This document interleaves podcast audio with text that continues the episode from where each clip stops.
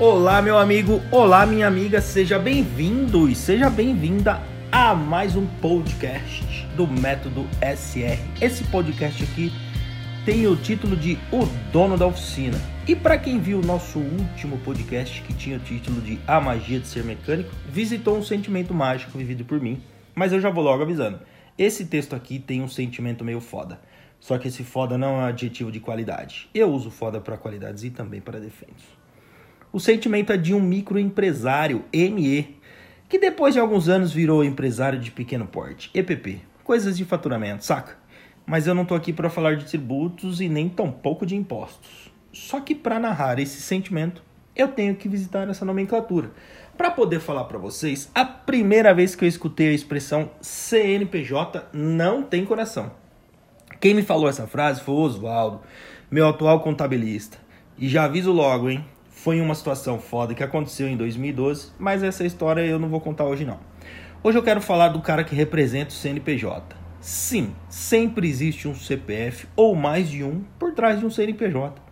E posso te falar, o CPF tem coração sim. E o empresário só para de pensar com ele quando ele passa por situações ruins. Isso me faz lembrar uma situação que me deixou boladão uma vez, que eu me lembro até hoje. Eu já tinha funcionários e estava começando a delegar tarefas. Eu fazia quase tudo na oficina, tipo, atendia telefone, atendia cliente, fazia orçamento, consertava os carros, testava os carros, recebia dos clientes e fazia a parte financeira. Era assim que eu chamava as, as contas a pagar e as contas a receber da SR Motors. Eu fazia tudo isso, mesmo tendo funcionários, pois eu era centralizador e me preocupava muito com a qualidade do serviço. E eu precisava garantir que o serviço ia ficar, no mínimo, muito bom, para que eu conquistasse a confiança do cliente e fidelizasse ele.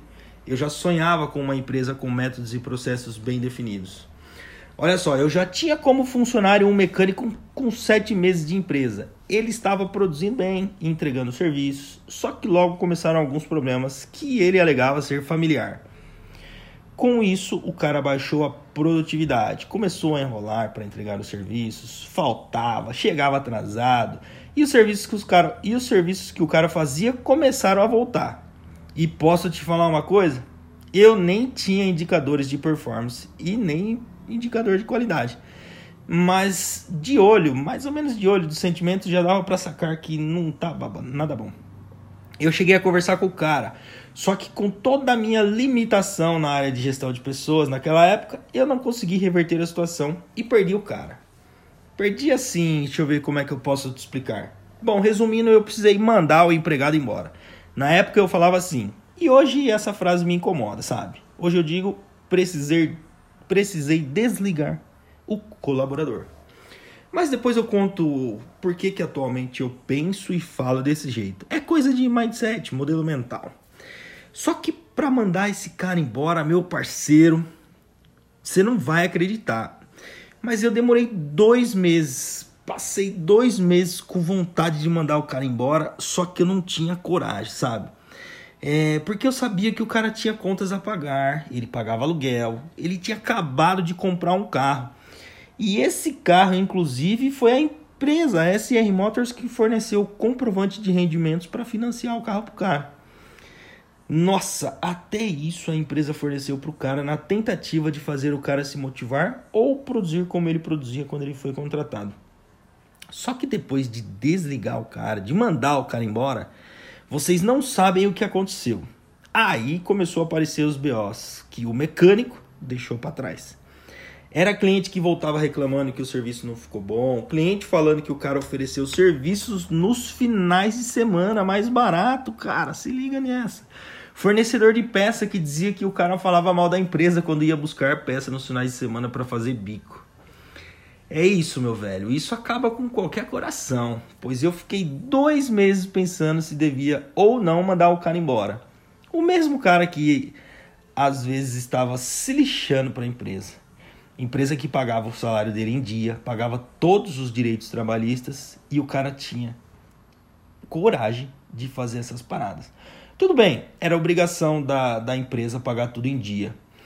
É, isso não é mais do que obrigação da empresa, na verdade. Mas se liga nessa situação de o cara trabalhar na empresa e fazer tudo isso pelas costas é para desanimar, né? Isso me marcou, sabe? Isso foi fazendo com que cada situação como essa que acontecia, o CNPJ ficava mais forte que o CPF. Isso foi construindo uma história de uma empresa que hoje quase nem pensa mais com o CPF do dono, né? Só que eu posso te falar uma coisa? Às vezes eu me pego pensando na empresa com o CPF e não com o CNPJ. E vou te falar, viu? Sempre que o CPF entra na frente do CNPJ, dá uma merda. Sério mesmo, é impressionante como isso acontece. Só que sabe qual que é a parte boa nessa história? É que o CNPJ vai aprendendo e cada aprendizado traz mais profissionalismo. E isso faz com que a empresa cresça mais. Então, meu caro, continue sendo o dono da oficina e aprenda com os erros, assim como eu tenho feito nesses 16 anos de CNPJ. Esse foi o podcast de hoje. Um grande abraço para todos vocês e nos vemos no próximo episódio. Até lá!